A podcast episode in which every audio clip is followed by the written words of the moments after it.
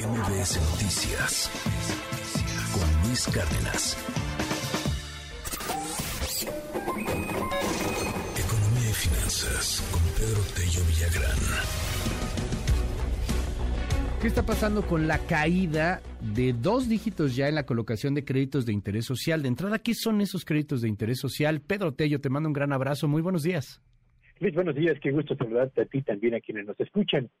Lo que son las cosas, en el año 2021, el Infonavit registró un nivel récord en el otorgamiento de créditos de, para vivienda de interés social. Se colocaron más de medio millón de eh, financiamientos de este tipo para la mejora, la ampliación, la remodelación o la adquisición de alguna casa para trabajadores que tienen el derecho justamente a este tipo de financiamientos. Eso fue en el 2021 con un nivel récord histórico. Sin embargo, Luis Auditorio, en los primeros meses de este 2022, concretamente en el periodo que va de enero al mes de agosto, primeros ocho meses, el Infonavit ha colocado solamente 227.073 créditos hipotecarios, lo que significa una caída del 33% en forma anual en comparación con los créditos que se colocaron en el mismo periodo del año 2021. ¿Por qué se presenta una caída tan relevante como esta?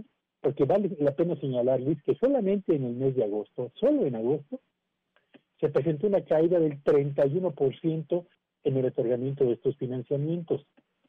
Y es que, eh, reconozcámoslo, la colocación de préstamos hipotecarios de interés social muestra una pronunciada tendencia a la baja debido fundamentalmente a la suma de carestía e incertidumbre económica en torno a la permanencia del empleo, a la conservación del nivel actual de ingreso que se tiene a título personal o como parte de una familia, y también incertidumbre en torno al nivel que pueden alcanzar las tasas de interés.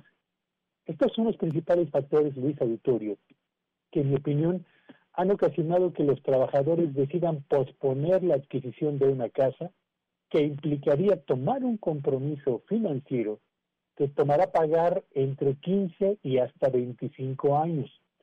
No deja de ser curioso, Luis, que cuando a la economía mexicana parece irle mejor y cuando la inflación al parecer empieza a estabilizarse y a desacelerar su ritmo de crecimiento, justamente es cuando los trabajadores deciden poner en pausa decisiones tan importantes como la de incrementar el patrimonio para formar, yo diría, un eh, patrimonio personal o para crear el ambiente necesario para la formación de una familia y en un país en el que los créditos o el financiamiento para la adquisición de casa de interés social está disponible para la buena parte de la población. Gracias, querido Pedro. Bueno, pues ahí vamos a tener que entrar a, una situación compleja como la que bien nos has estado comentando y la que hemos estado dando cuenta. ¿Crees que en algún momento esto pueda eh, establecerse? O sea, obviamente todos son ciclos económicos. ¿Cuándo podríamos esperar una mejora, querido Pedro? Fíjate que estaba yo revisando, justamente por la condición actual de la economía mexicana, revisaba yo cómo se comportaron esos créditos durante la crisis inmobiliaria de Estados Unidos del 2008 y 2009 y revisaba también el periodo 94-95, nuestra crisis económica importante.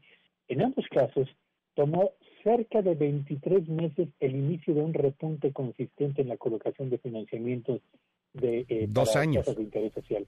Ojalá que tome menos tiempo esta vez para beneficio del patrimonio de hogares y de personas. Sí, pues dos años, ¿no? Prácticamente dos años.